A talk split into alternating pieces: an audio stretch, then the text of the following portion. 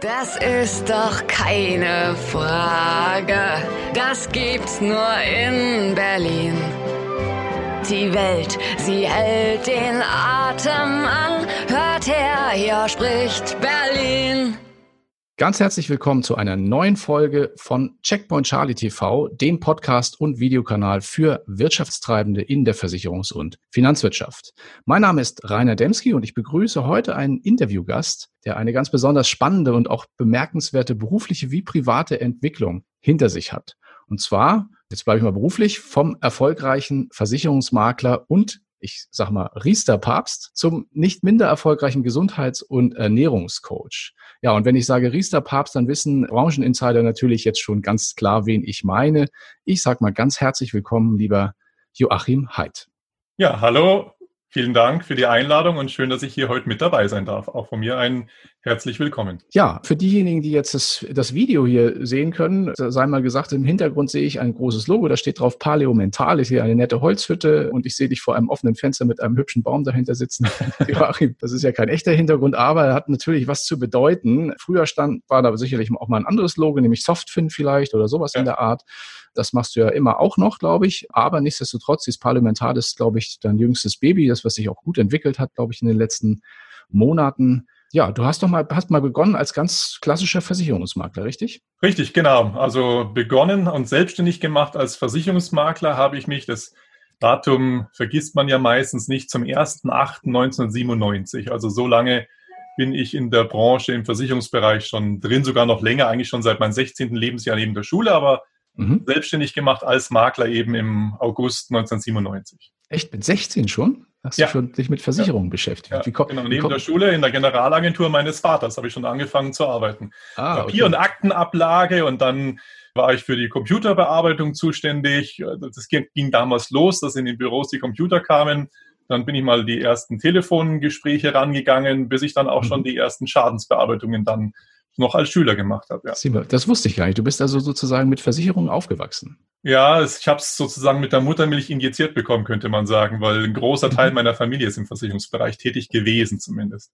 Okay, okay, ja, spannend. Ja, und dann warst du, sag mal, hast als ganz normal als Versicherungsmakler durchgestartet. Wie waren so die ersten beruflichen Jahre?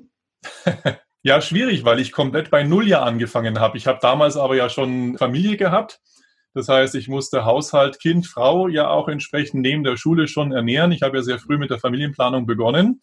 Das heißt, es mussten ja irgendwo Einnahmen herkommen und ich war noch so die klassische Generation. Man hat noch am Tintenstrahldrucker seine Kfz-Flyer gedruckt, anfangs noch mit der Schere geschnitten, weil man sich noch keine Schneidemaschine leisten konnte. Hab das in den Rucksack gepackt, bin raus und hab's an die Scheibenwischer geklebt. Ne? Also ich habe da wirklich ganz unten sozusagen angefangen und ja, Akquise betrieben mit allen mir damals ja noch rechtlich, heute geht das ja alles nicht mehr, zur Verfügung stehenden Möglichkeiten und Mitteln, habe so Stück für Stück dann mir einen Bestand aufgebaut. Mhm. Das war wo? wo? War das schon in München oder war das ja, woanders? Ja, ja. War schon in München. Okay, das heißt, du bist eigentlich, komm, bist du eigentlich Münchner Kindel? Ja, so, sozusagen Münchner Kindl. Also geboren bin ich in Grefelfing, das ist ein Vorort von München, aber der ist inzwischen fast schon eingewachsen. Also es gehört mhm. schon fast zu München dazu. Aber das war nur die Geburtsklinik und dann ja, aufgewachsen, dann eben in München. Na schau, wir sitzen hier mit dem Büro in Pasing, das ist ja gar nicht so weit weg, das kennen ja, wir sehr gut, das genau. Ist auch, finde ich, eine sehr nette Ecke. Sehr schön. Ja, klasse. Früh durchgestartet, am Anfang sicherlich dann, also quasi von null hattest, hattest du gesagt. Das war dann, sagen wir mal, ein, ein, eine, eine Art also da hattest du noch keine Spartenspezialisierung aufgebaut. Ne? Das war so klassisches Versicherungsmaklergeschäft in der Region für das komplette Thema, richtig? Genau, also ganzheitliche Mandate waren immer mein Ziel zu bekommen. Das heißt, Kunde ist bei mir in der Regel geworden, wer bei mir alles hat. Mhm. Oder kein Kunde, wer halt nichts bei mir hat. Mhm, okay. Und dann kam irgendwann eine Spezialisierung im Altersvorsorgebereich zustande. Ja, das, das, hat sich eigentlich zufällig ergeben durch das Alterseinkünftegesetz, was 2004 eingeführt wurde. Ich war damals dann mit den Partnern, wo ich zusammengearbeitet habe, auch schon Mitgesellschafter des Unternehmens dann geworden. Mhm. Und man hatte mir die Aufgabe übertragen, dass ich mich eben um dieses Thema Alterseinkünftegesetz kümmern soll. Was bedeutet das? Was heißt das? Habe mich dann da in Steuerberaterschulungen eingeschlichen, weil dort waren die besten Informationen damals zu bekommen. Ja, und mhm. dann ist daraus dann ein Vortrag entstanden, nur für uns Gesellschafter eigentlich und Vertriebspartner. welche Auswirkungen hat es. Und ich werde es nie vergessen, damals war ein Maklerbetreuer mit dabei, der hat gefragt, ob er sich das mit anhören darf. Und dem hat es so gut gefallen, dass er dann gesagt hat, Mensch, genau sowas bräuchte ich eigentlich für meine Partner, die sind alle verunsichert. Könntest du dann nicht einen Vortrag draus machen? Und so ist dann damals Finanztraining Hyde, was dann später in Software mit aufgegangen ist, entstanden. Also meine Trainerkarriere mhm. und Vortragskarriere hat dann so gestartet im Sommer 2004. Mhm. Und das gleich mit dem Thema Chancen des Alterseinkünftegesetzes, wo alle eigentlich gesagt haben, um Gottes Willen, ich gebe jetzt meinen Gewerbeschein ab, weil man kann mit Lebensversicherung keinen Umsatz und kein Geld mehr machen. und was auch ganz lustig war, mein allererster wirklich professioneller Auftritt als Vortragsredner mit oder, oder Trainer eben war dann auf einer Incentive-Reise dieser Gesellschaft in Madrid. Also ein ganz ungewöhnlicher Karrierestart. Ich habe dann gleich mal im Ausland angefangen sozusagen. sehr gut, sehr gut. Ja, und da ist dann irgendwann der Riester-Papst draus geworden. Wie, ist, wie ist, ist das denn passiert? Also von dem Vortrag dann sozusagen zum bundesweit, würde ich mal sagen, durchaus äh, anerkanntesten führenden Experten führt dieses Spezialthema Thema Riester. Ja, auch da könnte man jetzt wieder sagen, Zufall oder halt rührige Tätigkeit in, in diesem Bereich und viel Arbeit mit Positionierung. Das ist ja, du kennst ja dieses Bild des Eisberges ne, vom, mit dem Thema Erfolg. Du siehst immer nur das, die kleine Spitze oben, aber der Eisberg geht halt dann noch viele, viele mhm. Meter unter der Wasseroberfläche, was keiner sieht. Und viele sehen dann oben nur den Riester-Papst, aber nicht die Arbeit und die jahrelange Arbeit und Markenaufbau, der dann mit dem Hintergrund letzten Endes dann auch verbunden war. Ja. Ich habe Konzepte damals entwickelt. Das erste Konzept war Reformer Plus für Gerling. Damals hießen sie noch nur Gerling und dann HDI mhm. Gerling. Mhm. Danach war ich dann mit involviert bei einer Konzeptentwicklung der damaligen Maklermanagement der Basler Versicherung mit Automax. Mhm. Und bei diesen Vorträgen, ich habe dann natürlich auch immer deutschlandweit diese Konzepte geschult und die Vertriebe und die Vermittler geschult. Und bei einem dieser Veranstaltungen hatte dann der damalige Vorstand der Maklermanagement mich angekündigt, dass eben jetzt dann ich auf der Bühne gleich stehe und hat dann da zum ersten Mal die Bezeichnung Riesterpapst verwendet. Und es war jemand von der Presse mit dabei, der hat es angehört, ich wusste das gar nicht, der hat sich das dann angehört und dann stand es zum ersten Mal in den Medien, der Riesterpapst Joachim Haidt und ab da war dann das Thema erledigt. Ab da hat man mich dann immer Riesterpapst genannt. Da ist ja. sozusagen der weiße Rauch aufgestiegen in, dem Moment. Habimus Papam, ja, genau. genau. Ja, sehr cool. Ähm, ja, und dann hast du in dem Bereich ja relativ lange auch für unterschiedliche Gesellschaften gearbeitet, zum Schluss auch hier recht intensiv für die Bayerische, ist ja auch, glaube ich, vielen Marktteilnehmern auch bewusst aus diversen Veranstaltungen.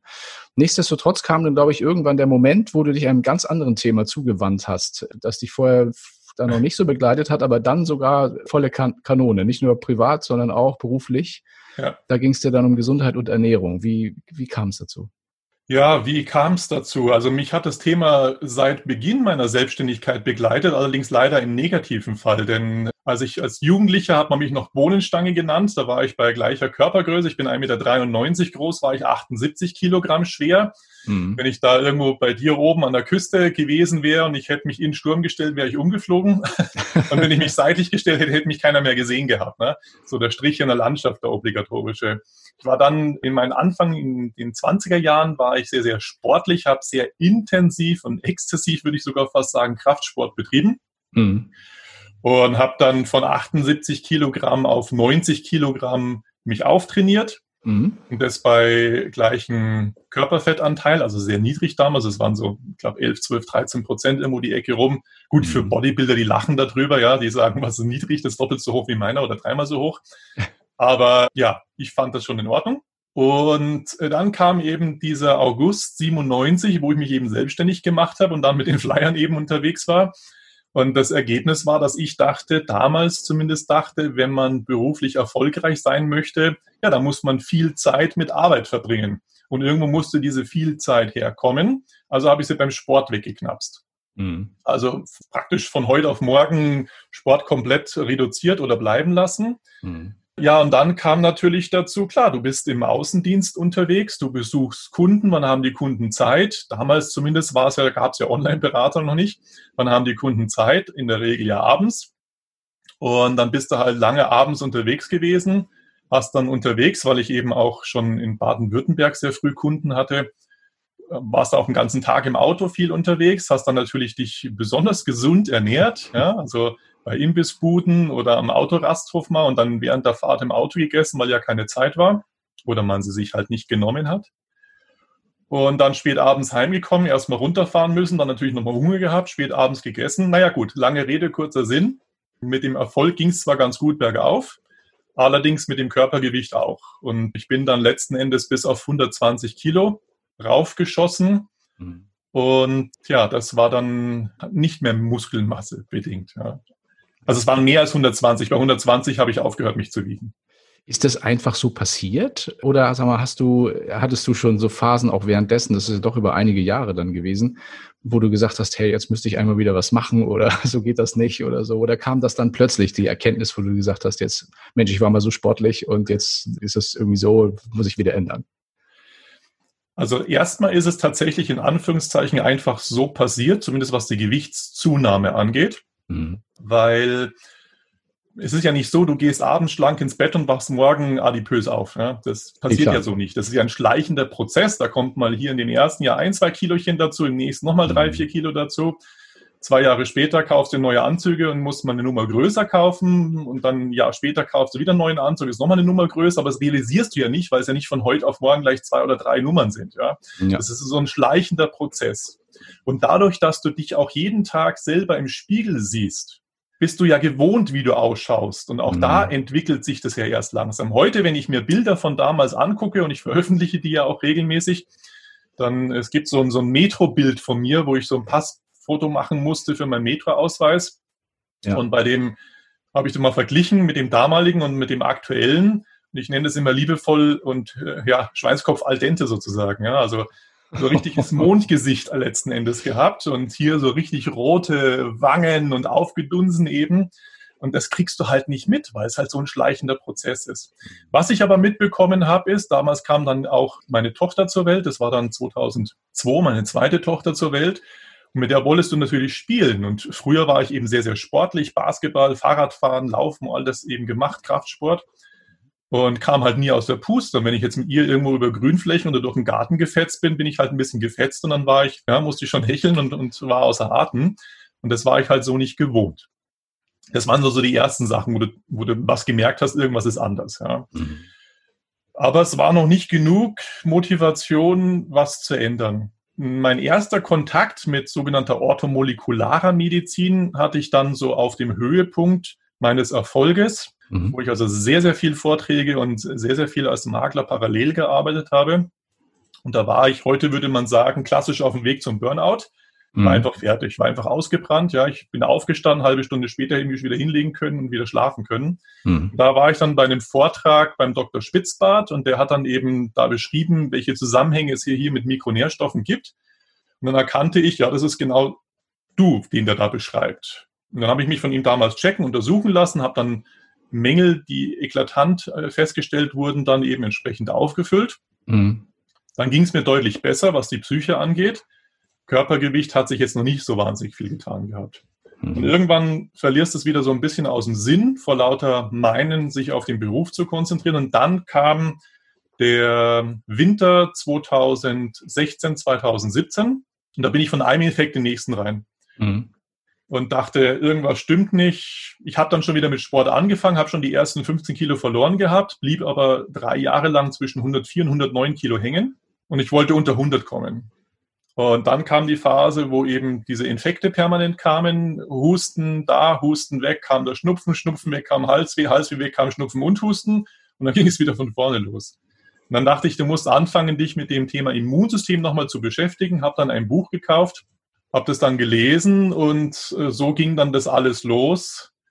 Und habe dann eben gesagt, ich muss jetzt eine Ernährungsumstellung machen, weil ich mir die Frage gestellt habe, bist du zuckersüchtig? Und das war für mich die entscheidende Frage, und die hat nicht nur mein Leben privat und gesundheitlich und körperlich massiv verändert, sondern tatsächlich dann auch mittel- und langfristig zu Paliomental und ja, einer völlig neuen zusätzlichen beruflichen Beschäftigung auch geführt. Ja, da kommen wir gleich nochmal drauf. Du hast das Wort zuckersüchtig angesprochen. Äh, in ja. der Tat, also Zucker ist ganz, ganz sicherlich, kann man durchaus als Sucht, Suchtmittel klassifizieren. Wie hast du denn dann deine Ernährung umgestellt? Also hast du dann kom also komplett auf Zucker verzichtet und was hast du stattdessen zu dir genommen? Das war ziemlich hardcore. Also ich kann mich noch sehr gut erinnern, das war Ende Februar 2017. Und ich bin jemand, der, wenn er in der Badewanne liegt, sehr gerne liest. Mhm. Und damals hatte ich in der Badewanne neben einem Buch und was zu trinken auch immer zwei Schüsselchen neben mir. Ein so ein Schüsselchen mit Süßkram und ein Schüsselchen mit Chips. Mhm. Und ich war eben damals gerade in der Badewanne gelesen, habe das Buch gelesen und war gerade so in der Mitte des Buches angekommen, wo es dann darum ging, ja, wie wirkt Zucker mittel- und langfristig auf den Körper? Was macht es mit dem Immunsystem? Und ich wollte gerade so rüberlangen und in diese Schüsselchen reingreifen mit, den, mit dem Süßkram. Dachte, das kannst du jetzt nicht machen. Ja, das hast du gerade gelesen.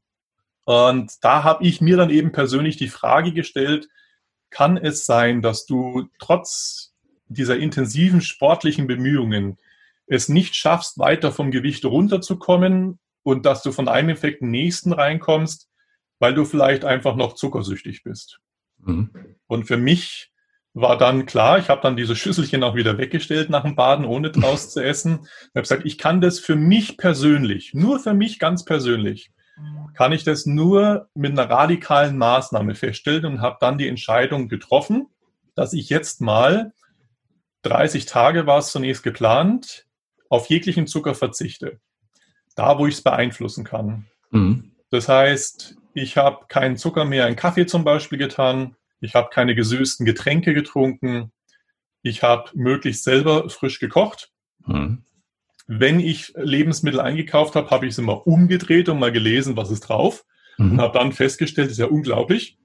Selbst wenn du Tomatenmark nur kaufen willst, dann hast du eine Spanne von 3% Zuckeranteil bis 18, 19% Zuckeranteil und alles ist mhm. Tomatenmark. Ja die ersten Einkäufe haben auch dementsprechend lange gedauert, bis man dann seine neuen Produkte rausgefunden hatte.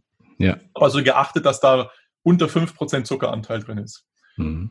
Ja, und dann war aber noch der nächste Schritt, dass ich gesagt habe, ich lasse auch alle schnellen Kohlenhydrate weg. Das heißt Reis, Nudeln, mhm. jegliches Getreide und damit eben auch Brot, Kartoffeln. Und das habe ich alles weggelassen habe aber jetzt nicht Kohlenhydrate, Kalorien oder sonst was gezählt oder getrackt. Ich habe halt nur diese Sachen weggelassen mhm. und nach Alternativen gesucht. Und die Alternativen waren für mich ganz wichtig, weil ich liebe Brot, gerade wenn es dann zum Frühstück am Wochenende oder sowas geht. Unter der Woche frühstücke ich in der Regel sowieso nicht. Also habe ich dann angefangen, nach Brotrezepten zu suchen, die ohne Getreide und Zucker sind und habe festgestellt, wow, das schmeckt super und das tut mir auch richtig gut. Mhm. Und anstatt normalen Nudeln habe ich halt dann Linsen- und Erbsennudeln gegessen. Die Erbsen haben mir nicht so gut geschmeckt, aber die Linsennudeln esse ich heute noch sehr, sehr gerne. Ja. Und so habe ich halt dann für mich Alternativen gefunden. Ich musste also nicht wirklich verzichten. Ich habe halt nur anders die Sachen zubereitet und mit anderen Zutaten. Na gut, aber es ist ja äh, schon ein Aufwand. Also ich kann mich auch daran erinnern, in der Zeit, wir sind ja auch auf Facebook ja. befreundet, dann hast du also hin und wieder mal die dein selbstgebackenes getreidefreies Brot da gepostet. Ja. Äh, das kam häufiger mal vor und äh, sah auch tatsächlich immer sehr appetitlich aus. Aber es ist natürlich trotzdem Aufwand. Du musst die Zutaten kaufen, du musst es in den Backofen schieben, du musst warten, bis es fertig ist. Du gehst nicht einfach zum Bäcker und kaufst sowas, sondern du musst mhm. tatsächlich den Aufwand treiben, dich A damit auseinanderzusetzen und dann auch die Zeit investieren.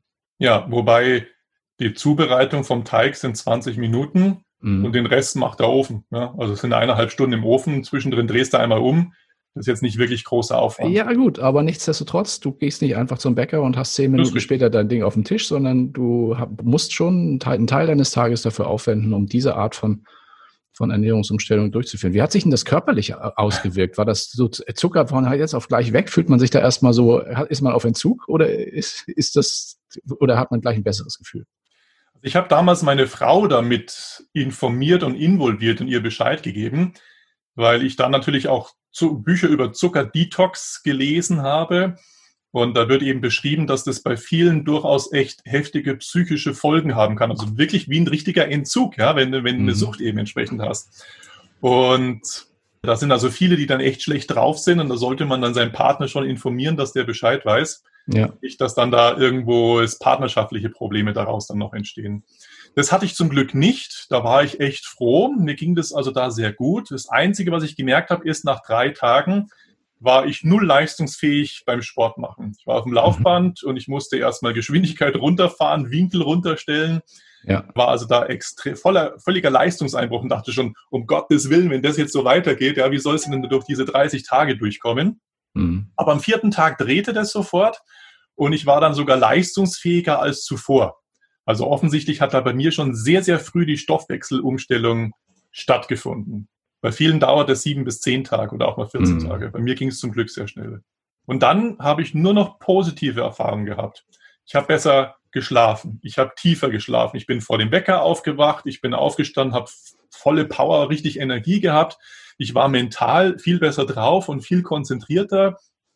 Und vor allem eines ist extrem positiv aufgefallen, das Gewicht ist endlich gesunken. Und zwar mhm. in der ersten Woche, ich habe es leider nicht dokumentiert damals, aber ich glaube, die erste Woche waren irgendwas drei bis fünf Kilogramm. Also sagen wir mhm. mal im Schnitt etwa vier Kilo, die ich in der ersten Woche schon verloren habe.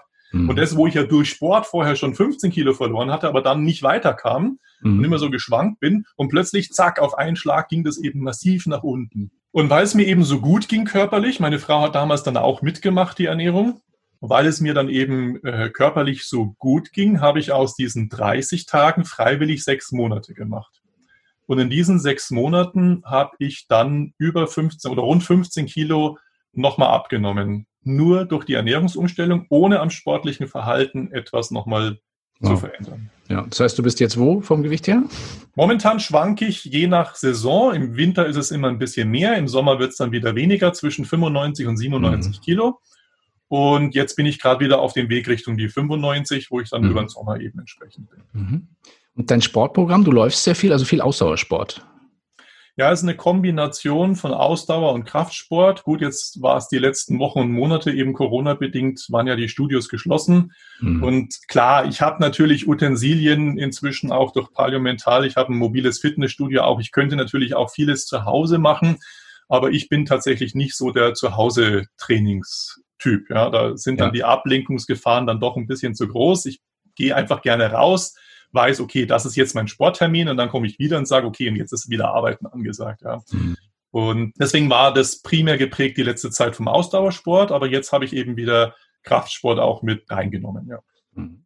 Kommen wir mal zu deiner beruflichen Veränderung. Du hast dann äh, aufgrund dieser privaten oder im Zuge dieser privaten Entwicklung gesagt, Mensch, das ist cool, da kann man vielleicht eine Business-Idee draus machen. Ne? Hast dann sicherlich auch den einen oder anderen Berufskollegen. Also es sind ja viele davon betroffen von dieser Situation. Viel im Außendienst, im Büro, viel Sitzen, wenig Bewegung, oft auch komisches Essen. Also alles, was du geschildert hast, trifft ja wahrscheinlich auf eine größere Anzahl von Branchenkollegen sicherlich zu.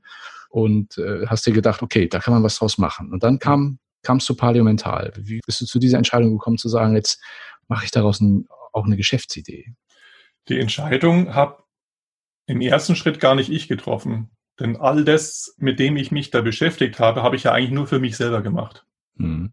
Und ich habe aber halt dann die Ergebnisse, die ich daraus erfahren habe, die habe ich auf Facebook gepostet. Zum Beispiel auch, als ich nach drei Wochen Ernährungsumstellung wieder beim Zahnarzt zu einer professionellen Zahnreinigung war und die Dentalhygienikerin mich dann gefragt hat, was ich denn verändert habe, weil plötzlich meine ganzen Zahnfleischtaschen und Zahnfleischentzündungen mit denen ich Jahre zuvor zu kämpfen hatte, plötzlich komplett verschwunden waren. Es war also komplett ausgeheilt. Mhm. Und diese positiven Erfahrungen, die habe ich halt auf Facebook gepostet, auch wie mein Gewicht gesunken ist. Ja. Ja, und dann kamen viele Kollegen, mit denen ich natürlich auf Facebook vernetzt bin, aus der Finanzdienstleistung, haben dann äh, gefragt, oh, wie hast du denn das gemacht und äh, wie hast du denn deine Entzündungen, wie bist denn die denn losgeworden? Und dann kamen so diese ersten Hinweise. Mensch, das ist ja ein total spannendes Thema, das interessiert mich auch und du hältst doch seit vielen Jahren Vorträge. Kannst du denn darüber nicht auch mal einen Vortrag eben entsprechend halten? Ja. Und dann dachte ich mir, äh, ja, Moment mal, jetzt bin ich seit 14, 15 Jahren damals unterwegs gewesen mit dem Thema Riester in Vorträgen. Du kannst jetzt dich nicht einfach vorne hinstellen und kannst jetzt plötzlich als als in dem Bereich überhaupt nicht ausgebildete Person einfach jetzt einen Vortrag über Gesundheit halten. Ja, das geht nicht weil ich schon immer für mich den Anspruch habe und hatte, wenn ich was mache, dann mache ich es richtig. Aber ich merkte, es scheint Nachfrage da zu sein, es scheint ein Markt, es scheint Interesse da zu sein. Und dann dachte ich, gut, dann mach's richtig und habe dann eben das erste, den ersten Vortrag vorbereitet. Ich kam dann auch von einem Buch ins nächste rein. Aus diesem einen Buch in der Badewanne sind dann heute über 120 Fachbücher inzwischen geworden. Mhm. Und das habe ich eben in, in einem Seminar, in einem Format reingearbeitet und stellte dann fest, hoppla, ähm, das musst du noch tiefer machen. Da musst du noch mehr wissen, weil wenn eine Frage kommt, musst du die auch beantworten können. Du musst nicht alles vortragen, was du weißt, aber du musst beantworten können, wenn Fragen kommen. Also musst du viel wissen. Ja. Und so habe ich angefangen, mir eben entsprechend viel Wissen anzueignen. Und dann wollte ich aber auch ein bewegtes Seminar machen, wo eben die Leute nicht nur den ganzen Tag wieder rumsitzen mhm. und dann so langsam mittags beginnen wegzudösen, sondern die sollten auch bewegt werden. Jetzt dachte ich aber, ich brauche ja irgendwie eine, eine Berechtigung, eine Kompetenz, Leute auch bewegen zu dürfen. Mhm. Also habe ich eine Ausbildung gemacht, Fitnesstrainer A-Lizenz. Ja. Das ist die höchste Fitnesstrainer-Ausbildung, die du machen kannst, ohne dass du studieren musst. Mhm. Das habe ich dann gemacht. Dann fand das erste Seminar statt und merkte dann sehr schnell, dass es wird ein Wochenendformat werden. Ich brauche also mehr als nur einen Impuls oder einen Tag. Ich brauche da mehr dazu. Das sind jetzt heute zwei bis zweieinhalb Tage, je nach Auftragswunsch. Und habe auch sehr früh gemerkt, es geht nicht nur um Ernährung und Sport, es hat auch sehr, sehr viel hier mit der Psyche zu tun.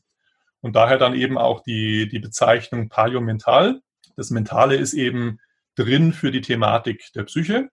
Und das Paleo steht nicht, wie viele meinen, für die Paleo-Diät, diese Steinzeit-Diät, sondern im Sinne der ursprünglichen altgriechischen Bedeutung Lebensweise. Mhm. Und wenn du es auf Neudeutsch sehen möchtest, back to the roots. Ja, und so ist das Ganze dann losgegangen und so ist dann eben eine neue Marke letzten Endes entstanden von Softfin, und das ist eben Paleo-Mental, der Gesundheitsbereich, mit dem ich jetzt eben inzwischen unterwegs bin. Also das heißt, du machst sozusagen trotzdem noch den anderen, die anderen Dinge machst du auch noch, also bist du auch noch im Versicherungsbereich unterwegs, aber es gibt dieses neue Standbein.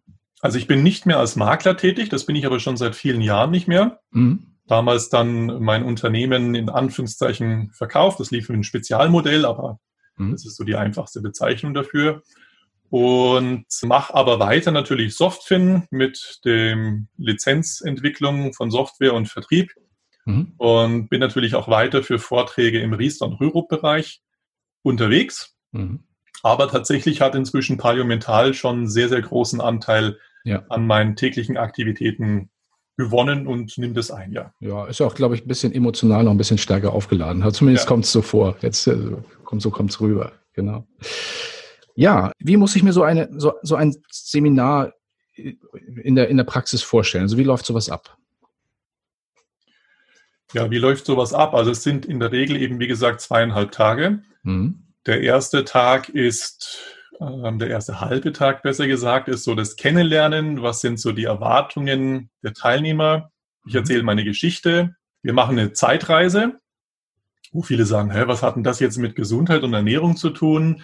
Aber im Laufe des Kurses wird es dann vielen klar. Wir schauen uns also an, wie ist der Mensch entstanden, wie funktioniert unser Körper und warum funktioniert er so, wie er funktioniert.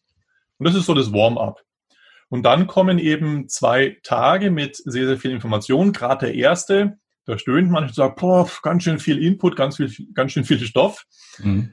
Mm, am zweiten Tag sagen sie dann, ah, jetzt weiß ich, warum wir das gemacht haben, weil sonst hätte ich heute den zweiten Tag alles nicht so gut mit verstehen können und mitmachen können. Mhm. Und wir haben halt eben das Thema bewegtes Seminar. Wir haben halt viele Gruppenarbeiten mit drin. Wir haben eine kleine sportliche Einlage mit drin, aber man muss keine Angst haben, dass er nicht mitmachen kann. Also es ist so konzipiert, dass jeder mitmachen kann. Und da auch keiner, da der Schweiß dann da in Strömen läuft. Mhm. Und wir haben eben Schauspiele. Und das ist etwas, da kommt meistens das, das meiste Feedback und das positivste Feedback aus diesen zweieinhalb Tagen raus. Das bleibt bei den meisten anscheinend am stärksten im Kopf. Das ist der Schaustil, wie entsteht Diabetes? Und das ist also sehr interessant, weil ich die einzelnen Teilnehmer des Seminars, denen weise ich bestimmte Rollen zu wenn es darum geht, wer will the Brain sein, wer will das Gehirn spielen, da schreit jeder hier, hier, hier. Und wenn ich frage, wer ist die Fettzelle, dann drehen sich alle um und keiner will mehr da sein. Ja, ist klar.